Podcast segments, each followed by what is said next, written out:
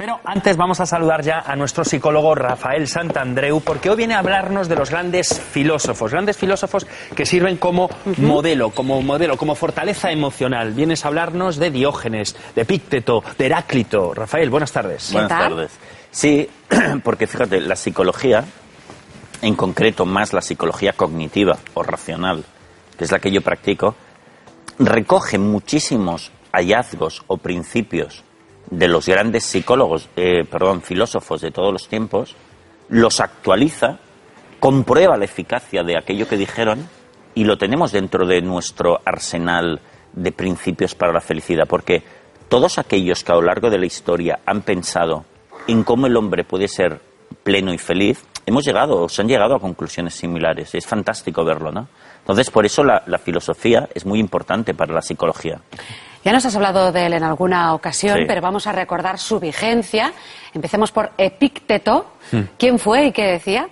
Bueno, Epícteto eh, es, para mí es uno de mis favoritos. ¿no? Fíjate que Epícteto, Epícteto era un filósofo griego eh, que vivía en Roma eh, y fue esclavo durante la mayor parte de su vida. Nació esclavo y sin embargo él fue feliz, ¿no? Porque él ya decía, él ya dijo uno de los grandes principios de la, de la psicología cognitiva, que es no nos afecta lo que nos sucede, sino lo que nos decimos acerca de lo que nos sucede. ¿no? Entonces, fíjate, él era esclavo, pero decía, ok, yo voy a ser feliz igual, porque no, no me afecta eso, sino lo que yo me digo. Yo me voy a decir que tengo muchas oportunidades de ser feliz. Y fíjate que él fue esclavo, recibía una palizas de vez en cuando de su amo Epafrodito, que por otro lado le dio educación, y luego consiguió su libertad y puso una de las, eh, instauró una de las escuelas de filosofía más importantes de Roma y fue súper famoso en su época, ¿no? Y es un ejemplo maravilloso de eso, de que él, él hablaba también, por ejemplo, de la ciudadela interior, que es que si yo estoy bien amueblado mentalmente, nadie me puede hacer daño y nada me puede afectar realmente, porque yo no voy a exagerar nada voy a decir, voy a pensar que necesito muy poco para estar bien y punto. O sea, maravilloso Epicteto. Claro, la escuela de Epicteto se la conoce como el estoicismo, ¿no? Que es un poco sinónimo de austero. es verdad, pero eh, eso yo creo que hay que está mal entendido, eh, porque los, los eh, la, la, escuela de Epicteto, los estoicos no eran austeros necesariamente, lo podían ser, porque fíjate, uno de los principios del estoicismo es que necesitamos poco para ser felices. ¿De acuerdo? Es decir, yo no tengo novia, pero soy feliz. Yo a lo mejor eh, pierdo mi casa, pero puedo ser feliz igual, porque necesito muy poco para ser feliz, solo el agua y la comida del día. Ahora, si tengo novia, pues está bien. Si tengo una casa maravillosa, pues la aprovecharé. Es decir, no, eh, no es una no es ser eh, austero necesariamente, es si la vida te lo requiere tú no tienes problema para, para, para perder o disponer. Yo, por ejemplo, a veces a mis pacientes de, coña les digo, mira, si algún día estáis muy, muy contentos conmigo y me queréis regalar un Ferrari, sí, sí, oye, yo lo cogeré las llaves y me daré unos paseos por, por las colinas de aquí de Barcelona maravillosos. Ahora, si me lo roban, ni una lágrima, porque yo no necesito un Ferrari para ser muy feliz. este es el concepto correcto del estoicismo. No es una austeridad por la austeridad. Pasemos ahora a Diógenes, ¿eh? Rafael, es otro de tus favoritos, pero que quizá también ha tenido como, como un desenfoque en lo que decía, ¿no? Sí, eh, bastante. Eh, bueno, pasa mucho con, el mundo de las ideas de la filosofía que con el tiempo se entiende mal y la gente acaba diciendo cosas que no eran. Pero Diógenes era fabuloso porque el tipo, parece que es cierto, vivía en un tonel, como en una tinaja grande, o un tonel muy grande, que había pedido, se lo habían dado, y lo tenía allí eh, en las escaleras, eh, debajo de unas escaleras de, cerca de la plaza de, donde vivía, en Corinto o en Atenas, que vivió en los dos sitios, y él se metía ahí dentro pues para dormir, ¿no? Supongo que tenía un candil, una, una manta y, y, y, se salía fuera pues para charlar y tal. Entonces Diógenes, por ejemplo, decía una cosa maravillosa, que él decía eh, que nosotros hemos de vivir en un mundo sin obligaciones. O sea, las obligaciones nos las inventamos. Yo, por ejemplo, es verdad, yo no tengo ninguna obligación. Siento que no tengo ninguna obligación. ¿Por qué? Porque la vida necesitamos muy poco para ser felices, como ya decía Picteto.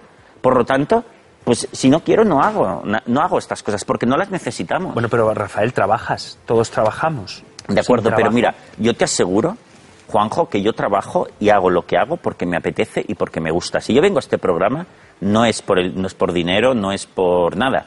Es porque me lo paso súper bien aquí haciendo, eh, hablando, charlando con vosotros y, transmitiendo cosas a la gente. Pero yo no necesito el trabajo para ser muy feliz. No es una obligación, es algo que hago porque quiero. Nosotros muchas veces vivimos como en un mundo de obligaciones absurdas. A veces con la familia, con los amigos, con no sé qué. Pero si toda esa gente no te necesita para nada, porque necesitamos muy poco para ser felices. ¿No? Entonces, no te esfuerces tanto como en obligaciones, no, no lo hagas. Haz solo cosas que te, que te gusten. Mira, es que esto es polémico, pero es muy importante, pero ya lo decía Diógenes. ¿eh? Yo, por ejemplo, en alguna ocasión he, colaboré, he colaborado con, un- con una ONG en una ocasión que ayudaba a, a indigentes de la calle. Pero yo te aseguro que en la tarde que iba allí una vez a la semana, yo obtenía más que ellos. O sea, me lo pasaba en grande con los otros voluntarios. Aprendía de ellos, de la experiencia. Una cosa es colaborar, pero otra cosa es llenarse de obligaciones absurdas como queriendo salvar la vida a la gente. Bueno, pero Rafael, tus pacientes te necesitan. No. Necesitan hablar contigo, que les No. orientes, que les encamines, que les marques un... No es verdad, no es verdad. Ellos lo único que requieren es que el coco les vaya bien. Lo pueden hacer con mi ayuda o lo pueden hacer a través de otras ayudas, pero en concreto a mí no me necesitan. De hecho, en los libros que yo publico, mi principal motivación es que la gente haga el trabajo por su cuenta. Es decir, que no, no tenga que ir a ningún psicólogo y se puede hacer perfectamente. Por lo tanto, bueno, esto de las necesidades eh, hay que quitárselas así como las obligaciones. Eso Hablando de los cínicos, Rafael, eh, también les llamaban los perros. Sí. Eh, podemos ver en la imagen que has traído, Ah, ¿no? sí. No has venido solo, has venido acompañado. Has traído una especie como de escudo.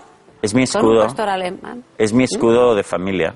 Yo, sabes que en los escudos familiares, ¿no? De los condes y tal, la gente puede, suele poner un... Un, Un linaje. Sí, un, un león. orígenes. Un águila, ¿no? Escogen esos animales. Depende. Yo escojo el perro, un perrito normal y corriente que puedes eh, acariciar, achuchar. ¿Por qué? Y lo hago en honor a Diógenes, que para mí es uno de mis maestros. Fíjate que eh, él pertenecía a una escuela, su escuela, la escuela de Diógenes se llaman los cínicos, como bien has dicho, que cinos en griego significa los perros, el perro. ¿Por qué se llamaba a sí mismo Diógenes el perro? Porque él consideraba que él era, es muy importante para la psicología de las personas que no te importe demasiado la opinión de los demás. Porque siempre te criticarán y si quieres ser una persona libre, tienes que obrar por tu cuenta. Y él decía como los perros, que van de aquí a allá, hacen sus cosas y les importa un carajo la opinión de los demás. Pero claro, ahora los perros también tienen como otra especie de significado, ¿no? Es verdad, me da igual, pero el significado que le atribuiría a Diógenes, que es decir, tengo independencia con respecto a lo que piensen los demás, es súper importante. Por eso, en mi escudo de armas, yo creo que yo también soy un perro. Es decir, De una aquellos.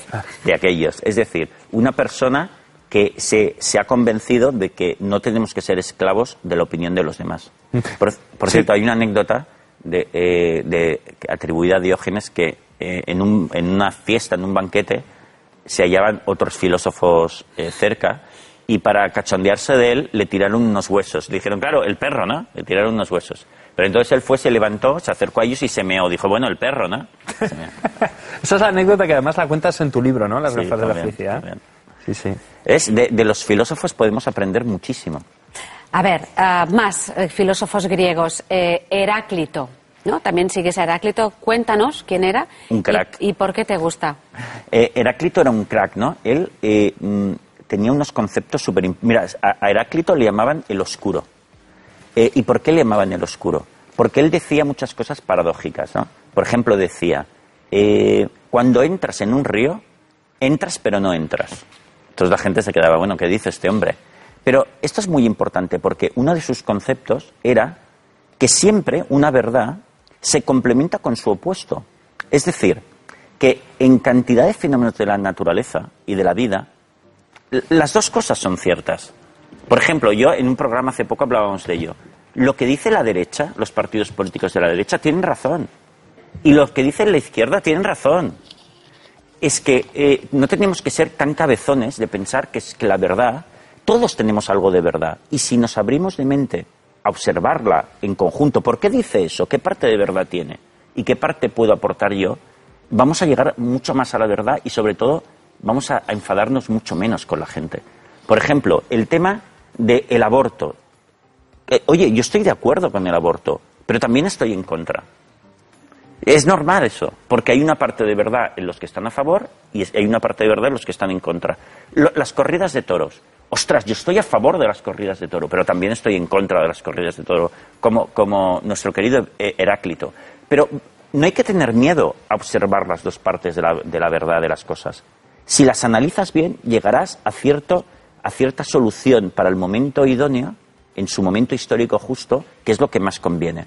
Pero se has de ser suficientemente inteligente como para abrirte a la, a la verdad de que en la naturaleza muchísimos fenómenos es cierto una cosa y la contraria. Por ejemplo, porque eso es un poco complejo.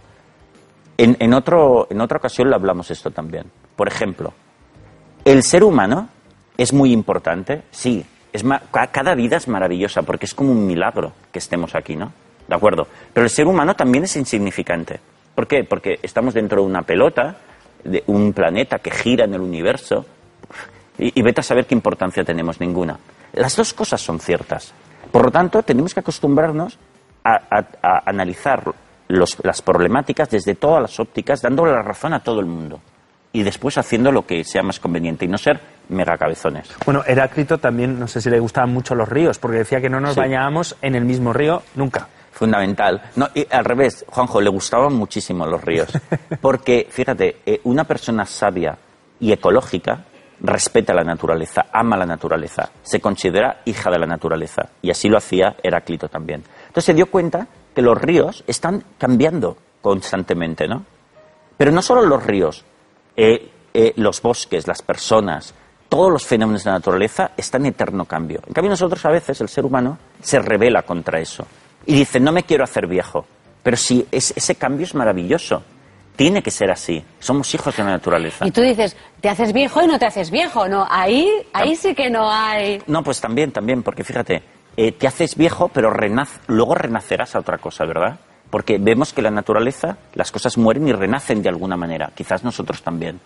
Pero fíjate, si tú aceptas que todo es cambiante, no serás una, no tendrás problemas para cambiar en tu vida, para dejar una relación, iniciar otra, un trabajo, para aceptar tu propia vejez, para aceptar la vejez de tu pareja y verla como una cosa maravillosa. Fíjate qué punto más importante este de Heráclito, ¿no? Podemos decir con él, me gusta la vejez, me gusta la muerte, me gusta el cambio, me gusta el universo. Ha venido filósofo hoy, Rafael. Pero luego ¿eh? esos principios filosóficos hay que vivirlos de una manera intensa, afirmas. Claro, sí, porque... Eh, para que sean efectivos. absolutamente, porque mira, el mundo de las ideas es súper importante. Nosotros sentimos de acuerdo a como nosotros pensamos.